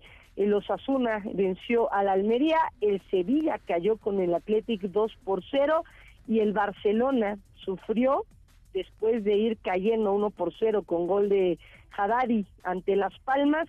Bueno, pues le dieron la, vuelta con anotaciones de Torres y eh, Gundogan de penalti, así que el Barcelona vence al equipo de Las Palmas y con esto, bueno, pues el equipo de Xavi parece que comienza a tomar de nueva cuenta ese rumbo ganador. Mencionar que el Real Madrid es líder de la liga con 48 unidades, misma cantidad de puntos, pero mejor diferencia de goles que el Girona. El Girona, está escuchando bien, es el segundo lugar de la Liga Española y el Barcelona a siete puntos de diferencia de estos dos equipos llegó a 41 el día de hoy y la Juve goleó 6 por 1 al Salernitana, esto en la Copa de Italia. La verdad es que fue una máquina aplastante el equipo de la vecchia señora en la Copa Italiana ante el conjunto de la Salernitana. Oscar, amigos, la información deportiva. Oye, Rosy, rapidísimo, antes de que te me vayas, qué cosa lo de Rafael Nadal, ¿no? Hay que, hay que disfrutarlo mientras lo tenemos, ¿no? A pesar de las lesiones, a pesar de la edad, pues ahí sigue, ¿no? ahí sigue, ahí sigue peleando. Él, de hecho, en una carta que mandó en diciembre, mencionó justo cuando anuncia que iba a regresar a los torneos australianos previos al Australian Open, decía que no era su tiempo para retirarse y que lo que él quería más en la vida era continuar jugando al tenis, que es lo que más disfruta y lo que mencionas, ¿eh? hay que disfrutarlo, hay que admirarlo porque solamente quedan dos jugadores bastante de los llamados grandes. Ya Roger Federer ya se retiró. Novak Djokovic cuando parecíamos parecía que era el ocaso de Djokovic y de Nadal. La temporada anterior Djokovic sacó la casta por los tres de un temporadón. Ahora es el máximo ganador de títulos de Grand Slam y me parece que eso picó un poquito el orgullo de Rafael Nadal para decir quiero seguir, quiero continuar en el tenis y la verdad es que hay que admirarlo, hay que verlo en Australia, a ver cómo se comporta ya con en un torneo que requiere un poquitito más pues de fuerzas y de esfuerzo, ¿no? Un poco más exigente. Habrá que verlo, habrá que verlo ya la próxima semana en el Australian Open. Y a disfrutarlo. Rosy Covarrubias, muchas gracias, buena tarde. Abrazo, bonita tarde. Hasta luego, fuerte abrazo, Rosy Covarrubias. Son ya las 5 de la tarde con 23 minutos. Vamos a un corte. MBS Noticias con Oscar Palacios en ausencia de Pamela Cerdeira. Continuamos. MBS Noticias con Oscar Palacios en ausencia de Pamela Cerdeira. Continuamos. Las 5 de la tarde con 26 minutos. Estamos de regreso en MBS Noticias. Hemos hablado mucho del problema de la inseguridad en nuestro país y cómo ha crecido de manera exponencial este problema. Sobre todo en los últimos años hemos visto cómo los criminales pues han diversificado sus actividades. De hecho, uno de los grandes problemas que enfrentamos en la actualidad es el de la extorsión, un delito del que han sido objeto incluso ya los migrantes que transitan por nuestro país. En la línea telefónica tenemos a Facundo Rosas, él es director de estrategia de Grupo Black Int, empresa dedicada a la ciberseguridad y también excomisionado general de la Policía Federal. Facundo Rosas, ¿cómo está? Buenas tardes. Bien, buenas tardes, Oscar. Oiga, pues platíquenos la extorsión, un problema que afecta incluso ya a los migrantes. Sí, es un problema que se ha venido generalizando, quizá un poquito más en la parte mediática. Se conocía este problema de hace mucho tiempo. Estamos hablando de más o menos dos décadas de esta modalidad, pues para tratar de llegarse a recursos económicos de una manera más fácil, pero en los últimos años se ha recrudecido sobre todo la modalidad esta que tanto se ha hablado últimamente, el cobro de piso, que no es más que una modalidad de extorsión y se ha presentado pues no solo en zonas urbanas, se ha movido hacia zonas rurales y particularmente en la frontera donde en estos días está haciendo crisis. Oiga, eh, eh, ¿cómo se da esta extorsión? ¿Cuánto es lo que se le pide regularmente a un migrante? En cuanto a los migrantes, lo que se ha detectado en esta en estos estudios que hemos realizado un diagnóstico primero en 2023 y una prospectiva en 2024, lo que hemos observado es que en el caso de los migrantes no es solamente una extorsión, estamos hablando de un secuestro, un secuestro con fines extorsivos. Legalmente se conoce como secuestro extorsivo y así se le persigue, porque no es solamente una llamada telefónica, no es solamente la presencia de un presunto delincuente en el exterior del negocio o en la casa de la víctima, sino que se le priva de la libertad a la persona, se busca a un familiar y se negocia. Los montos no son tan altos como los secuestros que hace años se registraban en contra de empresarios, ganaderos, comerciantes, pero finalmente se le priva de la libertad a la persona y pues bueno, está afectando a gente que tiene pues escasos recursos y si bien tendrán algún familiar en los Estados Unidos, pues los mecanismos para pagar el rescate no son tan sencillos como pareciera. Oiga, lo peor en este caso, no sé cómo lo vea, es que los migrantes pues muchas veces están completamente indefensos en nuestro país, ¿no? De eso se aprovechan, Oscar. Se aprovechan de que la gente no tiene a quién recurrir y pues accede a sus pretensiones económicas. No son montos altos como hace algunos años, pero sí representan prácticamente todo el patrimonio de la gente que dejó sus lugares de origen para tratar de alcanzar los Estados Unidos y pues ven frustrado esto que es su vida misma. Ok, ahora, los mexicanos, por supuesto, pues no estamos exentos también de ser víctimas de este delito. Hemos visto ya lo que ha pasado con los comerciantes, que al parecer ahora pues también son las víctimas favoritas de los grupos de la delincuencia y también son extorsionados. Oscar, en el diagnóstico que hicimos, 2023, por parte de Cyber Black, lo que encontramos es que los secuestradores, muchos de ellos ya detenidos, esas grandes bandas ya han sido desarticuladas y ahora desde los sitios donde están eh, privando sus condenas, pues buscan la forma de allegarse de recursos para ellos o para sus familiares. Y la forma más sencilla que han encontrado, pues es llamando, es extorsionando primero telefónicamente y después presencialmente. Se ha documentado que muchas de estas llamadas o algunas instrucciones pues tienen su origen en algunos penales estatales particularmente y eventualmente también algunos federales. Pero sí, esta modalidad se ha recrudecido porque es una forma de invertir, si me permites el término, de invertir menos recursos porque no requiere tener a una víctima en cautiverio, solamente es la llamada para sorprenderlo o algún mensaje, alguna carta, algún escrito llevado al negocio, al lugar donde desarrollan sus actividades formales o informales. Es así como se hacen de los recursos y pues ahora requieren menos inversión porque no hay que disponer de vehículos para la intercepción, de casas de seguridad y de quién se haga cargo de ellos en tanto dura el cautiverio. Claro, ahora eh, se trata de personas que operan desde la cárcel con completa autoridad, ¿no? Ante la vista muchas veces de las autoridades. Estamos hablando de también autoridades coludidas que participan en este delito. Ha habido permisividad. Yo creo que los controles se han relajado y bueno, eso ha contribuido en que esto se incremente. Tú recuerdas seguramente, Oscar, hace algunos años se instrumentaron algunas medidas tecnológicas, que son los inhibidores de señal para evitar que desde dentro, con teléfonos celulares, se hicieran llamadas a las víctimas. Pero eso se ha venido abandonando porque requiere muchos recursos. La tecnología que hace esta función pues se va desfasando y hay que adquirir nueva.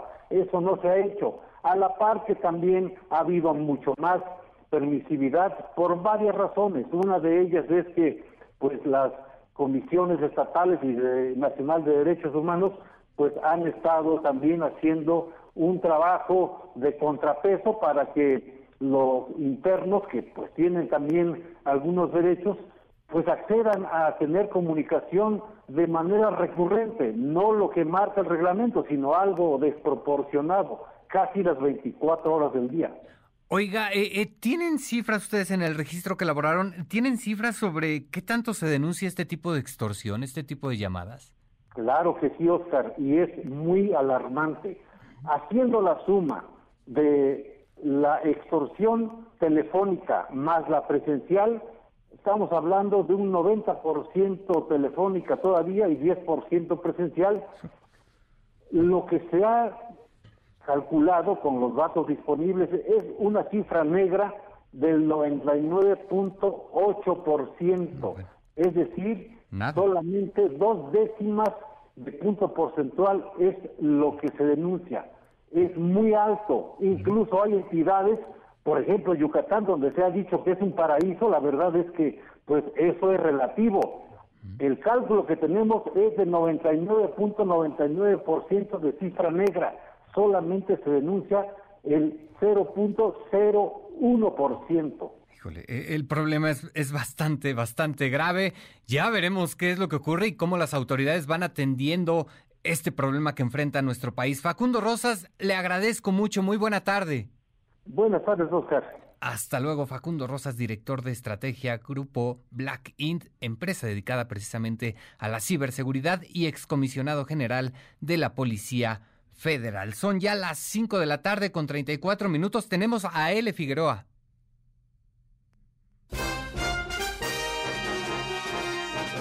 Hola, ¿qué tal? Les doy la más cordial bienvenida a los Premios Bienestar, lo mejor del 2023. El día de hoy entregaremos el galardón al más optimista del año pasado, el premio Serie de Foquitos y los nominados son Manuel, por la feliz Navidad que pasaron los habitantes de Acapulco y de los municipios que salieron del estado de emergencia. Claudia Sheinbaum, por la convicción con la que ostenta el bastón de mando. Ternurita. Xochil Galvez, por la ligereza con la que toma las encuestas compradas. Samuel García, porque cree que será el candidato presidencial del movimiento Guinda en 2030, como si pudiera ganarle a su compadre o a su esposa. Y la ganadora o ganador es... Uf, la decisión fue muy difícil, muy reñida la competencia. La ganadora o ganador es... es... es Claudia, porque además del bastón de mando, le crea las encuestas pagadas por la planadora de Morena. Muchas felicidades a la ganadora. Puede recoger su premio en la casa encuestadora más cercana a Palacio. Se despide de ustedes su anfitriona, L. Figueroa. Los esperamos mañana con el último premio a lo mejor del 2023 en el 102.5 con Pam Cerdeira.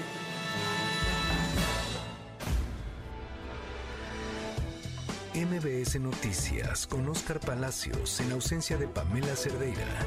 Continuamos.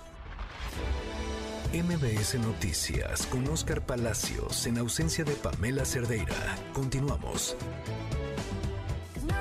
5 de la tarde con 39 minutos. Estamos de regreso en MBS Noticias. Hace un par de días, el pasado martes, lo informamos justo en este espacio, se registró una balacera en la avenida Rojo Gómez, esto en la colonia agrícola oriental, en la alcaldía Iztacalco. Se trató de un enfrentamiento entre elementos de la Secretaría de Seguridad Ciudadana y presuntos extorsionadores que dejó como saldo 10 personas detenidas, seis de ellas ya liberadas, dos personas muertas y siete personas heridas, entre ellas una menor de edad. En la línea telefónica tenemos a Sebastián, el es tío de Ángela, precisamente la menor que resultó lesionada en esta balacera. Sebastián, buenas tardes, ¿cómo estás? Hola, buenas tardes. Aquí en contacto con ustedes. No, hombre, muchas gracias por tomar la llamada, Sebastián. Eh, preguntarte en principio cómo está Ángela. Bueno, pues, ¿cómo se llama? Justo hoy tuve informe sobre mi sobrina. ¿Cómo se llama? Pude hablar con mi hermana, que ahí ha estado en todo momento ahí con ella. Ajá. Y nos informa que, que ya está bien, ya salió de, de ahorita de, de peligro. Más sin en cambio siguen cuidados intensivos por que es una menor de edad y para dar el seguimiento por sus por el daño que tuvo. Pero pues me informaba que ayer ya estuvo como que sacando los dientecitos, sonriéndole a las enfermeras, que ella quería jugar y que ayer por la noche ya fue su primera su primera comida. También hoy ya le iban a volver a brindar, ¿cómo se llama? Su, su, su pollito y cosas así. Eso sí que va avanzando pues satisfactoriamente, está saliendo del problema pues muy bien, digo, pues nos alegra demasiado a nosotros. Claro, claro. Oye, eh, qué, qué, bueno, qué bueno que, que, tenemos buenas noticias. Entendemos que Ángela se encontraba con tu mamá, con su abuelita, cuando se registró esta balacera. Ella también resultó herida. ¿Cómo se encuentra tu mamá? Pues mamá se encuentra ahorita bien, ¿cómo se llama? Sigue ahorita uh, hospitalizada porque salió, las balas entraron y salieron, gracias a Dios. ¿Cómo se llama? No afectaron ningún órgano. ¿Cómo se llama? Solamente por se encuentra ahí porque las balas, una de las balas salieron justo a un costado de la columna vertebral. Y seguía en cuidado porque por cualquier inflamación o cosas así para que no fuera tuviera algún otro daño posteriormente a, a la lesión. Pero nos informan que igual y ya posiblemente el sábado la dan de alta. Entonces también son buenas noticias para nosotros. Claro por supuesto buenas noticias. Has podido hablar con ella Sí, con mi mamá yo, yo he sido el que ha estado a su lado acompañándola ahorita. Y como se llama, pues muy angustiada por Shaeni, porque pues ella no pues no se ha informado de nada, y está desde ese día en el hospital y pues no ha tenido contacto con, con algún teléfono para, para ver algo, pues que se informara de algo, ¿no? Claro, claro. Eh, pues las la gente que estaba como a su alrededor, paramédicos y cosas así, fue como que una de las noticias de la de los medios. Y pues como se llama, han habido algunos medios que pues han dicho como que unas cosas como que pues que no van, que no, no son. Y pues decirle a mi mamá que si llega a enterarse de algo así, pues que que pues no, que no es cierto, ¿no? Que, que Karen está bien, que se encuentra bien, en buenos cuidados, en buenas manos. y cómo se llama, que no se preocupe. Y ya fue como hoy en la, por la tarde, en la mañana la vi. Y ya le comenté que Sharon está bien y todo eso y fue como se quedó, pues más tranquila. Claro. De ver que su, que su sobrinita, que su nietecita pues está bien, está libre de peligro. Claro. Oye, Sebastián, eh, ¿te contó ella cómo vivió las cosas? ¿Qué ocurrió el martes? Pues no, solamente dice que fue de la nada, todo comenzó muy, todo pasó muy rápido, que cuando comenzó todo, pues ella de un momento a otro ya se encontraba tirada. Y, ¿cómo se llama? Pues toda la gente corriendo. Y pues de ahí pues ya solamente le importó pues saber dónde estaba en ese momento cuando comenzaba a correr la gente, pues no supo ni dónde quedó mi hermana y solamente le importó en ese momento pues intentar ver dónde estaba mi hermana y mi sobrinita. Y dice que pues ya cuando volvió como que a entrar en razón ya fue cuando la metieron a la clínica y la brindaron la atención necesaria. Pero pues dice que todo sucedió sumamente rápido. Ok, ahora entendemos que en este caso tu mamá, tu hermana, pues, pues tu sobrinita no, no, no son comerciantes, vamos, estaban de paso en la romería, tuvieron esta mala fortuna, ¿no? Sí, estaban de paso, estuvieron en el lugar y en el momento equivocado. En ese momento mi mamá acudió a comprar lo que faltaba para la comida de la casa y pues acude al mercado y en camino a la casa, o regresó a la casa, pues ella tiene que cruzar esa avenida y pues como tenía la niña y todo eso, pues es el, es el único lugar, el único cruce que hay para llegar a nuestra casa. Y pues es justamente cruzando la, la calle, y todavía pues demasiada más gente cruzando la calle en ese momento, fue cuando sucede esto. Eh, me imagino entonces ustedes son vecinos del agrícola oriental. ¿Cómo, ¿Cómo están las cosas por allá? ¿Cómo está la inseguridad? Pues yo la verdad, ¿cómo se llama? Pues, sabemos que en todos lados hay inseguridad y y pues vivimos solamente con eso, no solamente el miedo por, por donde yo vivo, sino pues la verdad creo que es en, en toda la en toda la colonia, en, en, la ciudad. Oye, y me imagino entonces que han tenido apoyo por parte de las autoridades a partir de lo ocurrido con tu sobrina y con, con su abuelita, con tu mamá. Sí, la verdad, ¿cómo se llama? El gobierno de la Ciudad de México nos ha brindado toda la atención, han estado ahí al pendiente de nosotros día y noche, no nos han dejado. La verdad es que se han portado, pues hay que agradecer al gobierno y al Hospital Joco y ahorita al hospital donde está mi hermana y el Hospital Instituto Nacional de Pediatría donde está ahorita mi sobrinita. Porque pues la verdad que se han portado súper bien y que han estado al tanto de nosotros en todo momento. Perfecto. Bueno, Sebastián, pues te agradezco mucho y por supuesto entonces aclarar tanto tu sobrina como su abuelita, tu mamá, se encuentran bien, están en recuperación. Sí, gracias a Dios se encuentran bien y ojalá sigan las cosas. Perfecto, pues vamos a estar al pendiente de lo que ocurra. Deseamos, por supuesto, que se recuperen lo más pronto posible. Y te agradezco mucho tu tiempo, Sebastián. Muy buena tarde. Muchas gracias, igualmente. Hasta luego, Sebastián. Él es tío de Ángela, la menor que resultó lesionada en esta balacera. Su mamá, la abuelita de la menor, es Sandra. También, según nos informa, se están recuperando ambas tras esta balacera en Iztacalco, donde resultaron heridas. Son ya las 5 de la tarde con 46 minutos. Vamos a un corte y regresamos. MBS Noticias con Oscar Palacios en ausencia de Pamela Cerdeira. Continuamos. MBS Noticias con Oscar Palacios en ausencia de Pamela Cerdeira. Continuamos. 5 de la tarde con 49 minutos. Estamos de regreso en MBS Noticias. Hoy es 4 de enero. Hoy es Día Nacional del Periodista en nuestro país. Y en la línea telefónica tenemos a Leopoldo Maldonado. Él es director regional de Artículo 19. Leopoldo, ¿cómo estás? Buenas tardes. Hola, ¿cómo estás, Oscar? Muy buenas tardes. Muchas gracias por el espacio. Gracias a ti, Leopoldo. Oye, pues la pregunta aquí es, ¿tienen algo que festejar los periodistas en México este día? No, de ninguna manera, Oscar. Es un día más bien de reflexión y de recordar que la prensa en México está bajo asedio, recibe agresiones pues prácticamente cada 16 horas. Al primer semestre del 2023 desde artículo 19 registramos eh, una agresión cada 16 horas, precisamente 272 agresiones los tres primeros, los seis primeros meses del año.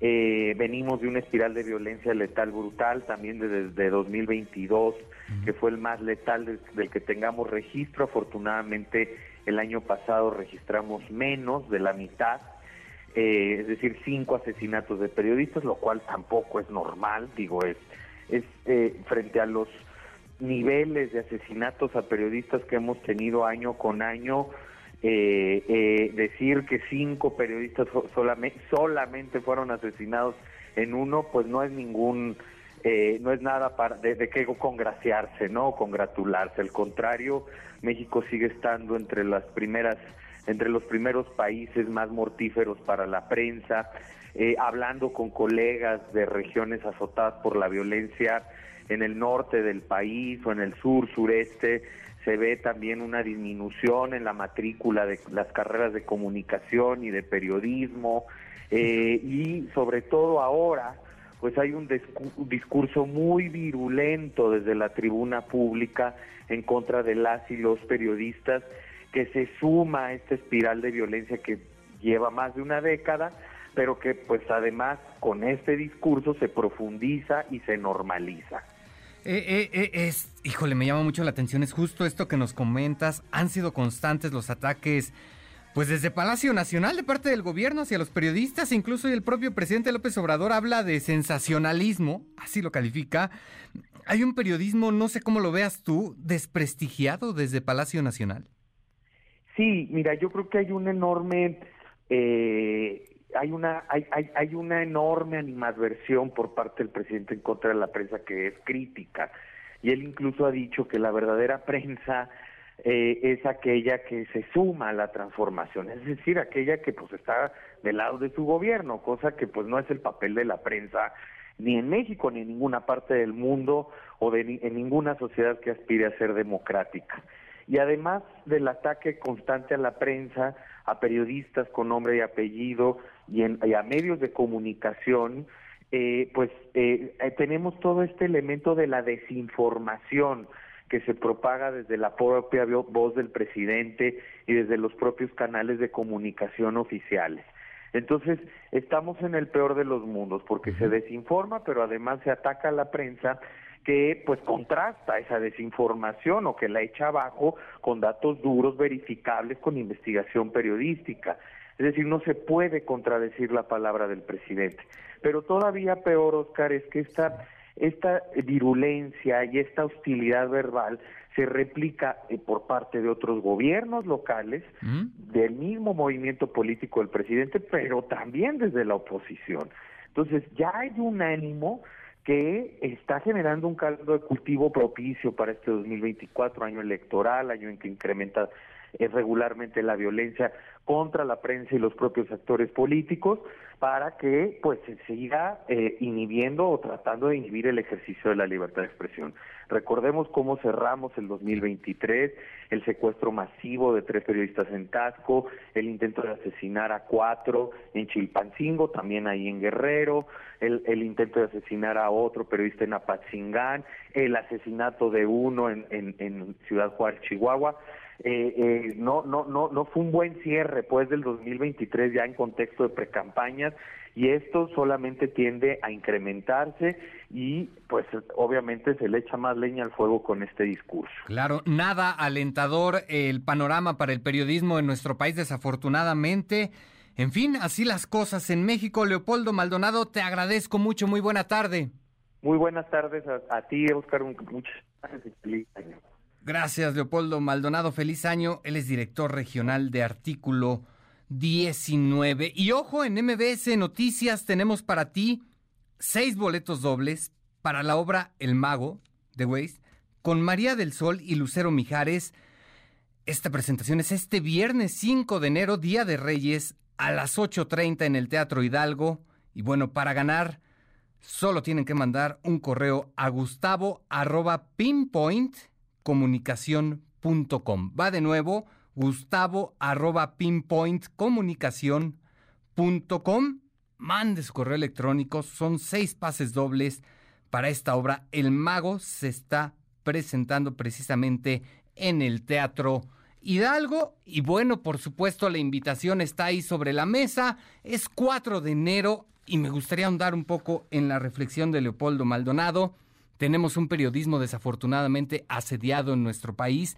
Cada 16 horas, nos dice él, se le está hostigando, se le está precisamente, pues desprestigiando, lamentablemente, desde Palacio Nacional. Y bueno, vamos a destacar más información, solamente cuatro de los diez detenidos el pasado martes tras esta balacera registrada en la alcaldía Iztacalco fueron puestos a disposición de un juez de control del reclusorio preventivo varonil norte. Los demás, seis de ellos, seis de diez detenidos, quedaron en libertad, pero continúan bajo investigación. Los delitos que se les imputarán son a tres de ellos portación de arma de fuego sin licencia y al cuarto portación de arma de fuego de uso exclusivo de las Fuerzas Armadas. Entre quienes se enfrentarán a la justicia se encuentran Marcos N., señalado como líder de la banda, y José N., quien se desempeñaba como policía de la Ciudad de México. Ahí lo tenemos. Nuestras autoridades en muchas ocasiones, lamentablemente, vinculados con estos grupos criminales. Son ya las 5 de la tarde con 56 minutos. Nos vamos, se quedan en compañía de Adrián Jiménez. Él está en sustitución de Ana Francisca Vega. Pásela bien, fuerte abrazo, feliz jueves. Ahora estás informado. Nos escuchamos el día de mañana con las noticias que tienes que saber. MBS Noticias con Pamela Cerdeira.